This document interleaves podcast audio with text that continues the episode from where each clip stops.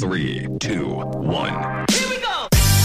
The People Equation, der Podcast über alles, was wirklich wichtig ist bei Leadership, Recruiting und Karriere. Mit Paul Taff, Jens Arzleben und Michael Hetschwin.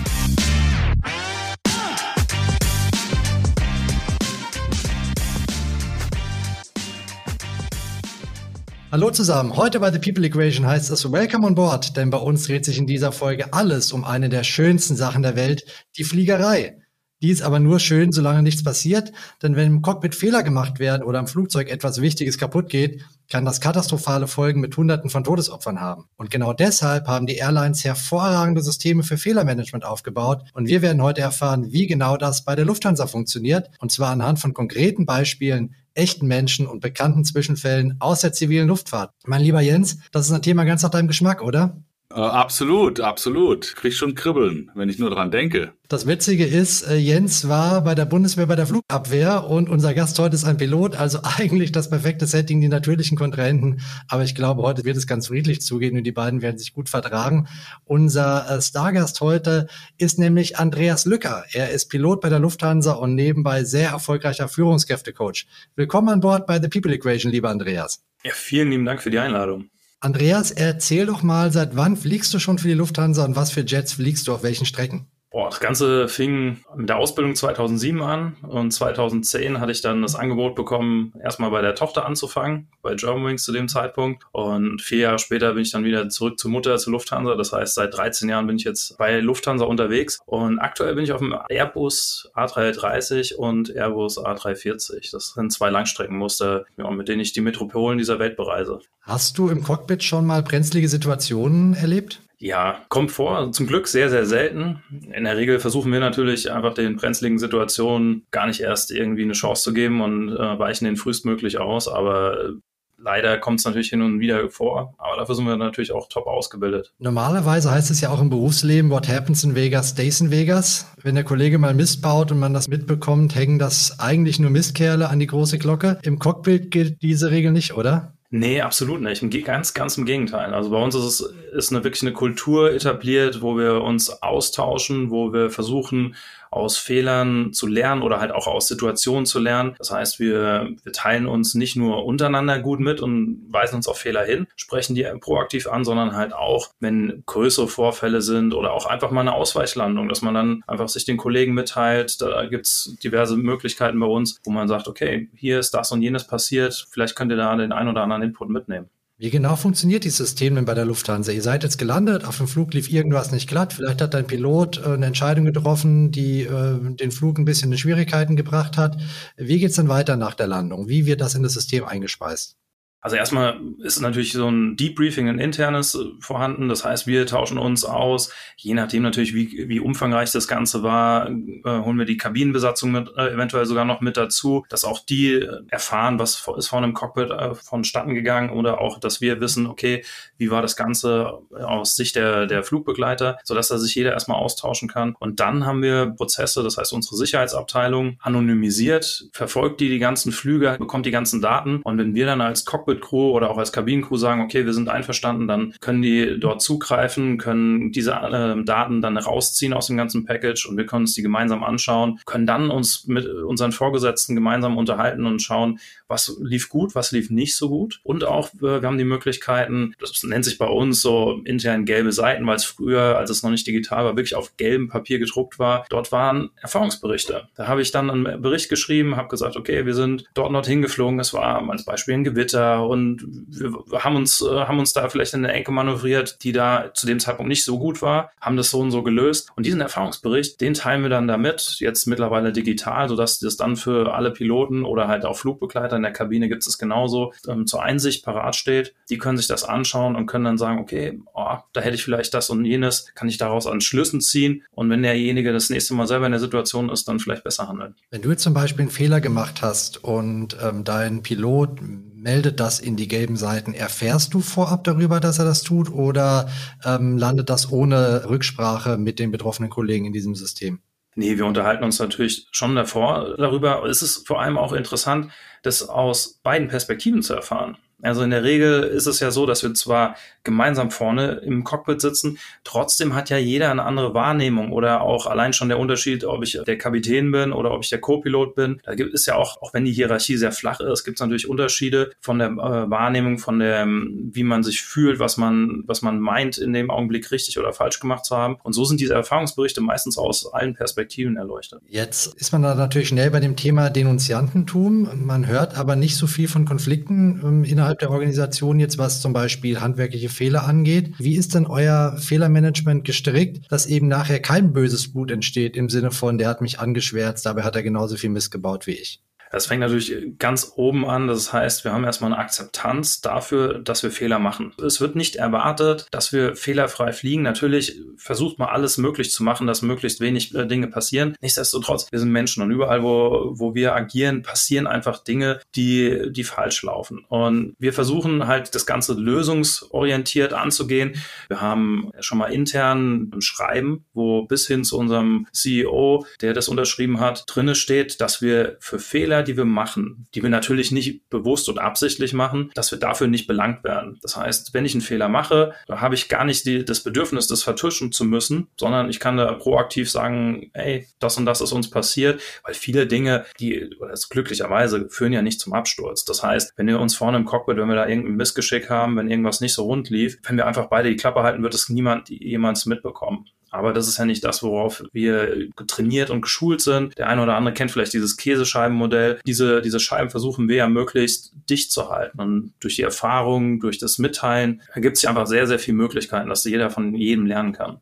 Jens, mich würde mal deine Meinung zu diesem System interessieren, das wir jetzt gerade von Andreas kennengelernt haben. Warum ist das eigentlich nicht in fast jedem größeren Unternehmen gang und gäbe? Warum gibt es sowas eigentlich in dieser Form fast nur bei Airlines? Dafür reicht ja der Podcast nicht. Ja, das hat natürlich äh, etwas zu tun mit der Verhaltensweise, die incentiviert oder sanktioniert wird. Ne? Wenn du zum Beispiel Fehler machst und äh, du wirst dafür sanktioniert und es ist nicht, ähm, ich sag mal, incentiviert, Fehler zu machen, damit die Gesellschaft Gesellschaft äh, lernt, dann wirst du Fehler versuchen zu vermeiden. Es fängt schon in der Grundschule an, ne? wenn du ein Diktat machst und dann äh, komm, kriegst du das Diktat wieder und dann steht drauf zwei Fehler. Da steht aber nicht äh, 5000 Buchstaben richtig gesetzt. Wir sind ja darauf getrimmt äh, und das ist auch noch rot. Ne? Also wenn du mal einen Legastheniker fragst, was der sich am aller, allerliebsten wünschen würde, dann äh, sagt er immer, er möchte gern, dass zukünftig Diktate mit grün korrigiert werden, weil der ein Rottrauma hat. So, und diese, diese Fehlermentalität, unbedingt Fehler zu vermeiden, das setzt sich natürlich äh, durch unser gesamtes Leben durch. Und Systeme, die äh, Fehler tatsächlich fördern und geradezu einfordern, das sind äh, hauptsächlich auch Systeme, wo die Konsequenzen von Fehlern fatal sind. Letal häufig. Ja, beim Militär ist es genau dasselbe. Melden macht frei. Beim Militär ist es so, dass du, wenn Fehler passieren, muss diese Information zeitverzugslos an die äh, Stelle weitergegeben werden, wo taktische Entscheidungen getroffen werden. Wenn das nicht passiert, äh, dann sterben Menschen. Und das ist hier, das ist im Cockpit absolut genau das Gleiche. Da passieren Fehler und dann müssen diese Fehler müssen müssen aufgenommen und zeitverzugslos, in dem Falle an die Entscheider herangetragen werden, die da schon selber drin sitzen und vielleicht auch die Fehler gemacht haben. Und deswegen, da ist eine ganz andere Verantwortlichkeit, mit Fehlern umzugehen. Und dann, äh, was Andreas sagte, dieses Growth Mindset, also einfach zu verstehen,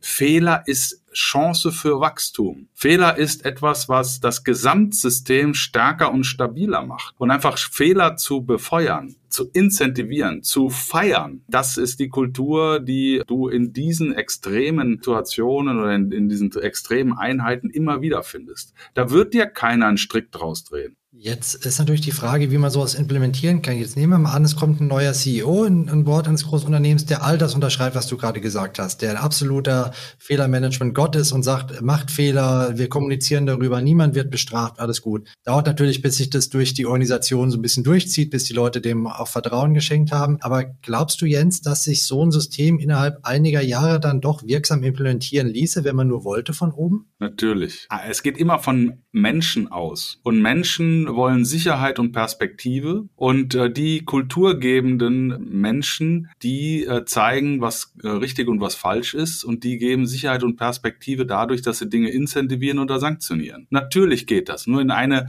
geschlagene Einheit, äh, wo Fehler immer fatal waren, da das Vertrauen aufzubauen, dass zukünftig Fehler tatsächlich was Gutes sind, das ist ja nichts, was über Nacht passiert. Aber es ist nicht unmöglich. Ja, ich meine, ich war ja auch bei den Fuck-Up-Nights äh, mal als, als Redner äh, und es gibt also tatsächlich auch Modelle, die das befeuern, wo wir in äh, Firmen reingehen und als professionelle Fuck-Up-Speakers die Fuck-Up-Nights äh, eröffnen und dann aus dem Unternehmen Führungskräfte kommen und ebenfalls ihre persönlichen oder ihre beruflichen Fuck-Ups erzählen, damit dann erstmal ein Zeichen gesetzt wird, schau her, ich entblöße mich, ich bin nicht voller Scham, weil ich zugebe, dass ich etwas falsch gemacht habe. Und das sind dann so die kleinen Steine, die man dann in, in den See schmeißt, äh, die sich dann wellenförmig ausbreiten oder eben nicht. Es ist nicht einfach in einer Fehlerkultur, äh, einen Fehler zu incentivieren sozusagen, aber es ist nicht unmöglich. Kleiner Hörtipp von mir, dieses Thema Fuck-Up-Lights haben wir in Folge 8 unseres Podcasts besprochen, wie die funktionieren, wie die wirken. Ähm, da kann ich jedem nur empfehlen, den es interessiert, da mal reinzuhören. Haben jetzt aber zurück zur Fliegerei, Andreas.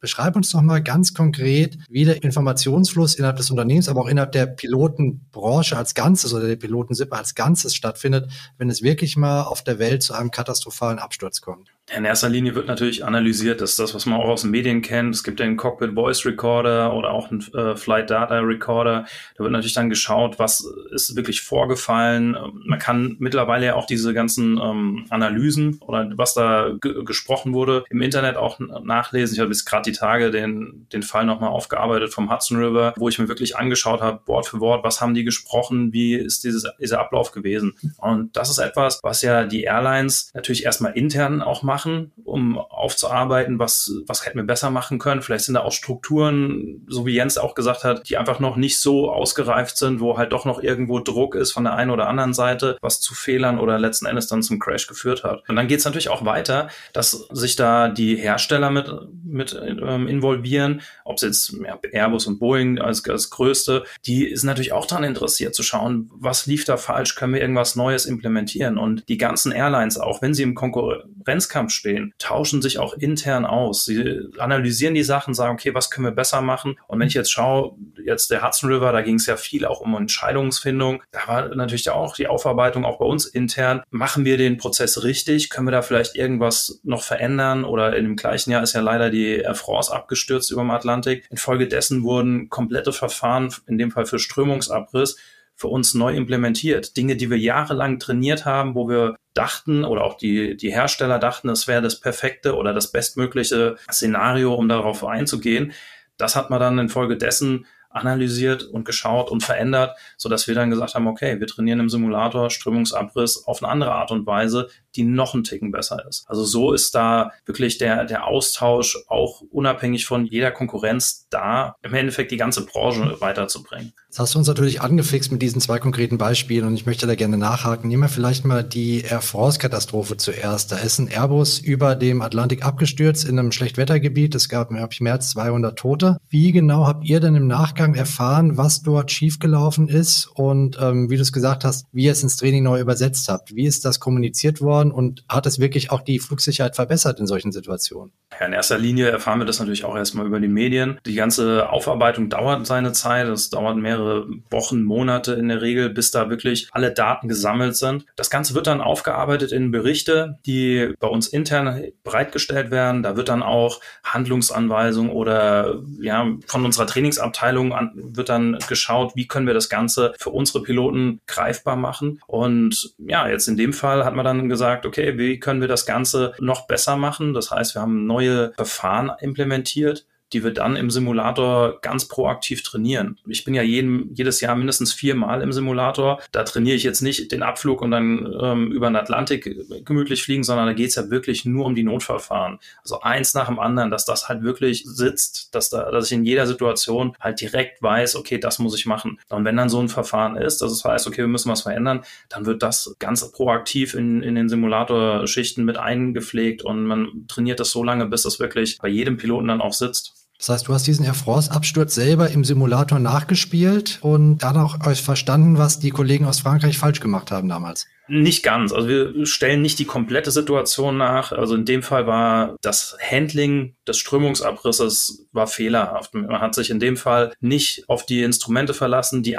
ähm, akustische Warnung wurde unterdrückt, weil andere Warnungen da dem Ganzen überlappt sind. Also es ist einfach eine Sache, wenn du viele Warnungen hast, dann generiert der Computer die Warnung an, an, als erste Priorität, die er als am wichtigsten empfindet. Und man hätte in dem Fall, wenn man die, die Instrumente richtig gelesen hat, hätte festgestellt, okay, wir hätten das Ganze anders machen müssen. Also das ist was, worauf wir natürlich dann ein Augenmerk haben. Das heißt, wie sieht es aus mit Strömungsabriss? Wir haben jetzt nicht das ganze Szenario mit Gewitter und allem nachgespielt, aber zumindest mal diese, diesen Strömungsabriss. Wie gehe ich darauf ein? Woran erkenne ich den? Anhand meiner Instrumente, auch wenn nicht die Warnung durchkommt. Das ist das, was wir dann trainieren. Und dann hast du uns natürlich auch noch gesagt, dass du dich mit dem äh, Husarenstück von Chesley Sullenberger äh, im Vorfeld auseinandergesetzt hast. Äh, für die, die sich nicht mehr daran erinnern können, das war ein Pilot der US Airways, der 2009 direkt nach dem Start in New York einen beidseitigen Triebwerksausfall erlitten hat und dann praktisch seinen Airbus A320 im Segelflug im Hudson-Not gelandet hat und dadurch über 150 Menschenleben gerettet hat, gilt mittlerweile als eines der größten Husarenstücke in der Geschichte der Luftfahrt. Und das ist jetzt positiv ausgegangen. Ich vermute, der Mann hat ziemlich viel richtig gemacht. Wie hat das denn die Arbeit von Piloten verändert? Ja, wir haben natürlich geschaut, was hat derjenige gemacht oder das hat die Crew da gemacht. Und was ihm ja auch vorgeworfen wurde im Nachgang war, dass er nicht mit seinem Co-Piloten die Entscheidung zusammen gemeinsam getroffen hat. Das ist ja eigentlich was, was, was wir wirklich trainieren und was wir auch so auch immer umsetzen, wenn wir zu zweit oder auf Langstrecke auch mal zu dritt unterwegs sind, dass wir die Entscheidung gemeinsam treffen. In dem Fall geschuldet einfach aufgrund der Zeit, die waren ja wirklich nur wenige Minuten in der Luft und hatten teilweise nur 20, 30 Sekunden zwischen Vogelschlag und was machen wir jetzt? Da hat einfach die Zeit gefehlt, sich auszutauschen. Dementsprechend hat äh, Kapitän Zahlenberg da die Entscheidung alleine getroffen, hat gesagt, wir drehen um, wir landen jetzt im Hudson. Und das hat man ihm auch als Vorwurf gestellt. Und das ist was, wo wir natürlich auch geschaut haben, okay, was ist denn jetzt besser? Ist die Teamentscheidung besser? Wenn ja, warum? Oder was war in dem Fall halt sinnvoller? Und das war so, ich sag mal, der, der Hauptaugenmerk. Ich sag mal, die, die Notwasserung, das ist etwas, was wir im Simulator nicht wirklich trainieren können, weil der Simulator das einfach nicht hergibt. Airbus hat dafür viel zu wenig Daten und glücklicherweise kommt es auch so extrem selten vor,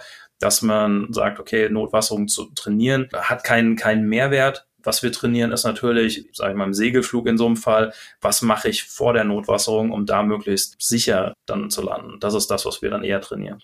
Das finde ich, ist das ja ein super Beispiel für eine Situation, aus der man unterschiedliche Lehren ziehen kann. Also es ist gerade gesagt, die einen sagen, der hat eine brillante Arbeit geleistet und schnell entschieden. Die anderen sagen möglicherweise, der hat eigensinnig gehandelt und nicht das Team mit involviert in seine Entscheidungsfindung. Jetzt gibt es wahrscheinlich auch mit Sicherheit im, unter den Lufthansa-Piloten Leute, die es so sehen und Leute, die es anders sehen. Wird da von oben vorgegeben, wie man das interpretiert oder kann da jeder seine eigenen Schlüsse daraus ziehen?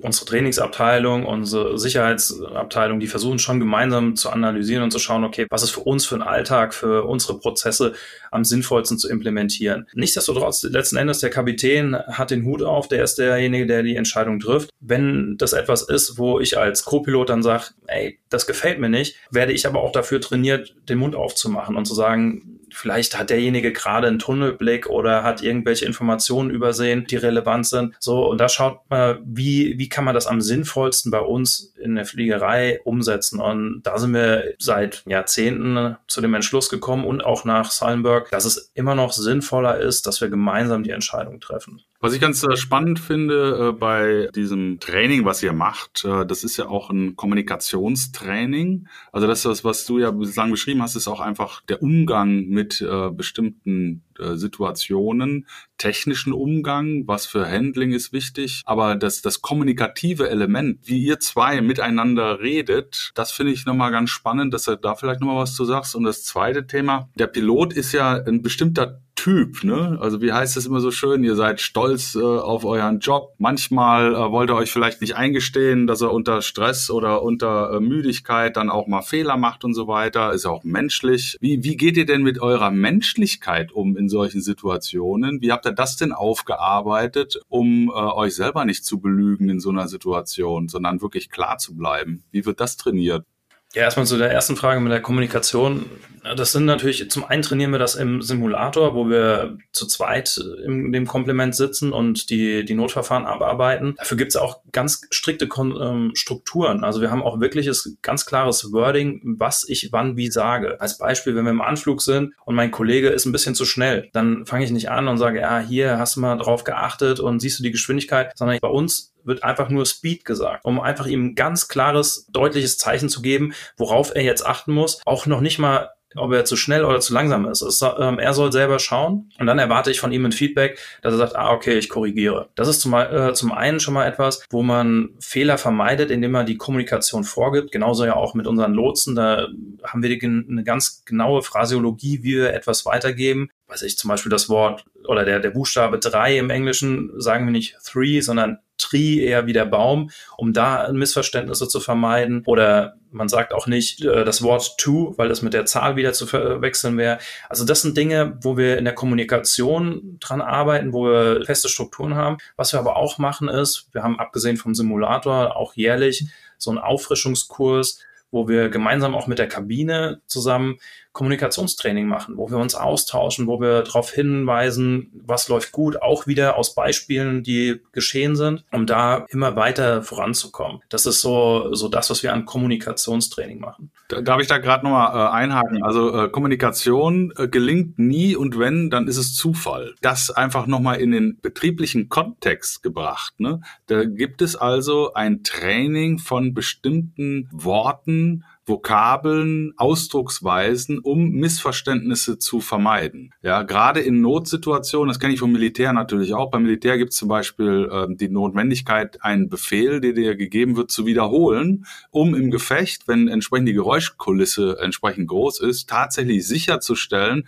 dass das, was du an Anordnung äh, weitergegeben hast, beim anderen auch genauso angekommen ist. Das ist äh, genau das Gleiche. Und jetzt frage ich mich, wie in Krisensituationen bei Unternehmen, die sich in der Regel ja nicht innerhalb von Minuten abspielen, sondern innerhalb von Tagen, Wochen und Monaten, wie man da vorbereitet wird, um dann äh, das Richtige richtig zu kommunizieren und auch noch sicherzustellen, dass das, was man kommuniziert, beim anderen auch so angekommen ist, wie man es äh, eigentlich senden wollte. Und da würde ich sagen, äh, da gibt es absolut einen äh, totalen White Spot. Das passiert absolut nie. Und wenn, dann ist das äh, dem Zufall geschuldet, dass der Manager darauf einen Wert legt. Aber das, was ihr macht, ist systematische Kommunikation, die alle durchlaufen laufen müssen, ihr habt ein einheitliches Vokabular, ihr übt das und damit ist es dann in der Krise kein Problem, darauf zurückgreifen zu können. Genau so ist es. Und ich finde das Beispiel, was du gerade genannt hast, ähm, wo du sagst, mit Lautstärke und allem drumherum, die DFB nutzt das zum Beispiel bei ihrer Videoanalyse, wenn die Schiedsrichter, die auf dem Feld stehen, mit denen, äh, die vorm Bildschirm in Köln sitzen,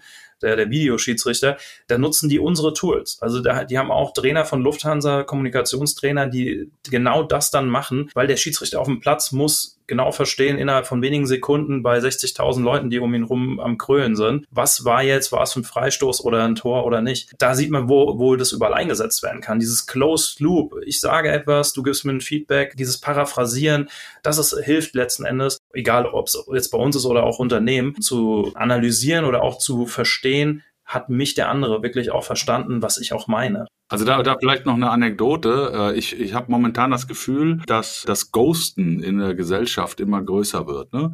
Das heißt, du äh, gibst irgendwie eine Message rein, zum Beispiel eine WhatsApp-Gruppe, die mit einer Frage verbunden ist und es passiert nichts. Und die Leute ärgern sich dann immer so, na, krieg ja gar keine Reaktion hin und her. Ich kenne jetzt als äh, ausgebildeter Funker natürlich Funkdisziplin bestimmte Abläufe. Wenn ich zum Beispiel over sage, dann erwarte ich, dass der andere antwortet. Äh, das heißt, ich übergebe ihm over, ich übergebe die Kommunikation an ihn. Ja. Und wenn er was sagt und er will nicht wieder von mir irgendwas hören, dann sagt er out. Und ich sage Roger, wenn ich verstanden habe, was da angekommen ist. Und diese einfachen Kommunikationsregeln, die äh, vermisse ich manchmal äh, in der Interaktion der Leute, weil so viel offen bleibt. Da bleibt so viel Fragezeichen übrig. Muss ich jetzt was tun oder nicht? Erwartet der was von mir oder nicht? Und das kann bei euch äh, oder eben auch äh, bei äh, and in anderen Extremsituationen einfach nicht passieren. Das gibt Sicherheit. Also die Kommunikation kommunikatorischen äh, Grundlagen, die ihr habt, gibt euch eine dramatische Sicherheit, dass in bestimmten Situationen äh, nichts ungesagt bleibt, beziehungsweise das Gesagte auch richtig ankommt. Das finde ich großartig und total wichtig, auch übersetzen in den betrieblichen Kontext, damit in bestimmten Situationen äh, eben Fehler äh, nicht auftreten.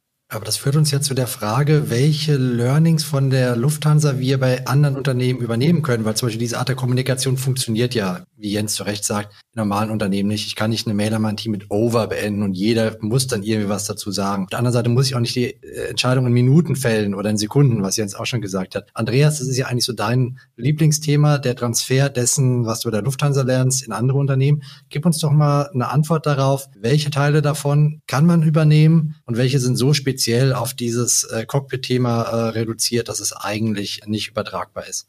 Letzten Endes kannst du unheimlich viel übernehmen. Du musst natürlich halt immer schauen im Kontext, dass das natürlich auch passt, dass das auch Sinn macht. Ähm, nehmen wir zum Beispiel an die, unsere Checklisten. Das ist ja etwas, was, was ja sehr typisch ist für, für die Luftfahrt. Und das fand ich immer wieder spannend, wenn ich in Unternehmen bin und sage, ja, wir haben immer wieder passieren die gleichen Fehler.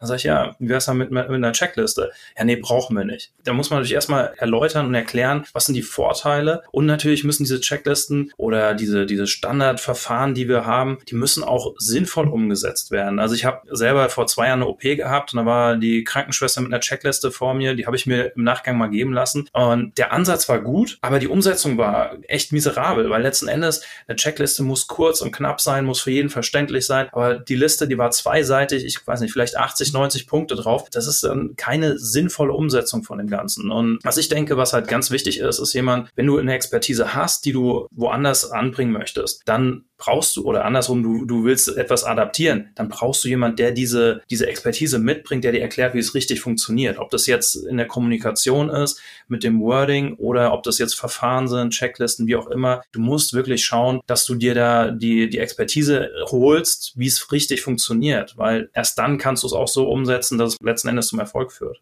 Ich habe noch einen ganz interessanten Aspekt, den ich gerne mit euch diskutieren will. Das Thema Freiheit und Kreativität versus äh, Systematik. Ihr habt ein sehr systematisches System bei der Lufthansa. Jetzt gibt's zum Beispiel in Unternehmen, Abteilungen wie zum Beispiel Forschung und Entwicklung, Marketing und Vertrieb, wo sicherlich mehr Kreativität, Freiheit, Ideenreichtum gefordert ist als im, im Cockpit einer Passagiermaschine. Aber ihr im Cockpit werdet auch in Situationen kommen, in denen vielleicht die Checkliste nicht weiterführt, weil sie vielleicht noch nie da gewesen sind, wo einfach dann die Crew kreativ sein muss und die richtige Entscheidung treffen muss. Wie stehst du denn zu dem Thema starre Systeme versus Kreativität? Lässt sich das miteinander verbinden in einem System, wie ihr es bei der Lufthansa habt? Ja, es ist schwierig. Je, je, größer natürlich der Pool an Menschen ist, die da arbeiten und je weniger Kontrolle du, du darauf haben kannst oder also Kontrolle gar nicht mal negativ gemeint, desto schwieriger ist es natürlich, jedem die Freiheit äh, und Kreativität zu überlassen. Also jetzt gerade bei uns, wir sind an die 6000 Piloten, wir haben 20.000 Flugbegleiter. Wenn du da sagst, jeder kann nach Gutdünken das mal selber machen, wie er meint, es wäre am besten, das funktioniert einfach nicht. Und gerade weil wir ja auch immer wieder neu zusammengewürfelt zusammenarbeiten, brauchen wir einfach diese starren Strukturen. Die sind natürlich manchmal auch echt einfach so ein bisschen unangenehm, dass du sagst, okay, wir würden jetzt gerne lieber anders agieren. Nichtsdestotrotz ist das aber ein Konstrukt, was auch auf der anderen Seite Sicherheit gibt und uns ermöglicht, in diesem ganzen Komplex auch sicher von A nach B zu fliegen. Aber was bei uns jetzt auch der Fall ist, wir dürfen auch von diesen Verfahren abweichen, wenn es der Sicherheit dienlich ist. Also es gibt immer mal auch wieder Situationen, wo du sagst, okay, genau wie du es beschreibst, es ist jetzt nicht so im Buch niedergeschrieben, wir haben keine Checkliste dafür, ja, da müssen wir unseren eigenen Verstand nutzen.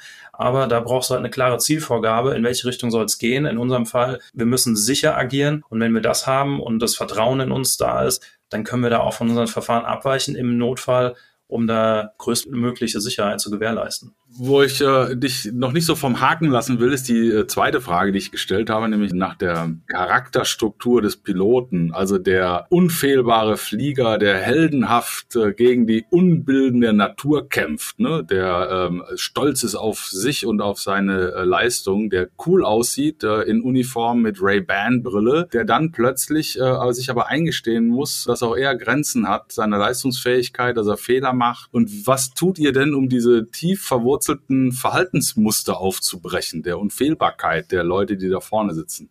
Also ich gehe mal stark von aus, dass es schon damit anfängt, bei der Auswahl, wen, wen holst du dir an als junge Co-Piloten da, äh, dazu, welchen Charakter. Ähm, also ich bin froh, dass ich nur noch diese Geschichten kenne von damals, äh, was, was mir die jetzt alten Kapitäne aus ihrer frühen Jugend erzählen, wo sie dann mit alten Kapitänen damals geflogen sind und gesagt haben, ja, hier im Endeffekt, da wo du sitzt, da saß vorher meine Mütze. Das sind so Dinge, äh, das, das gibt's bei uns zum Glück nicht mehr. Also wir, wir sind sehr demütig, äh, auch meine Kollegen rundherum. Also ich habe wirklich keinen bisher kennengelernt, der sich als der Held der Lüfte sieht, sondern wirklich demütig sagt, hey, ich bin Teil von einem großen Konstrukt, ein Teil von unserem Team, auch wirklich die Kabine mit eingeschlossen, dass man sagt, wir gemeinsam schaffen es nur von A nach B zu kommen. Ich denke, das natürlich auch, dass man aufzeigt, was das für Negativfaktoren hat, wenn man so einen, so einen Alleingang macht, wenn man hier versucht, äh, einen Cowboy zu spielen und letzten Endes der Flieger dann irgendwo im Berg landet. Das sind ja dann auch wieder Dinge, die mir aufzeigen, okay, dieses Verhalten bringt mir nichts, sondern gemeinsam als Team zu fungieren, damit sind wir erfolgreich.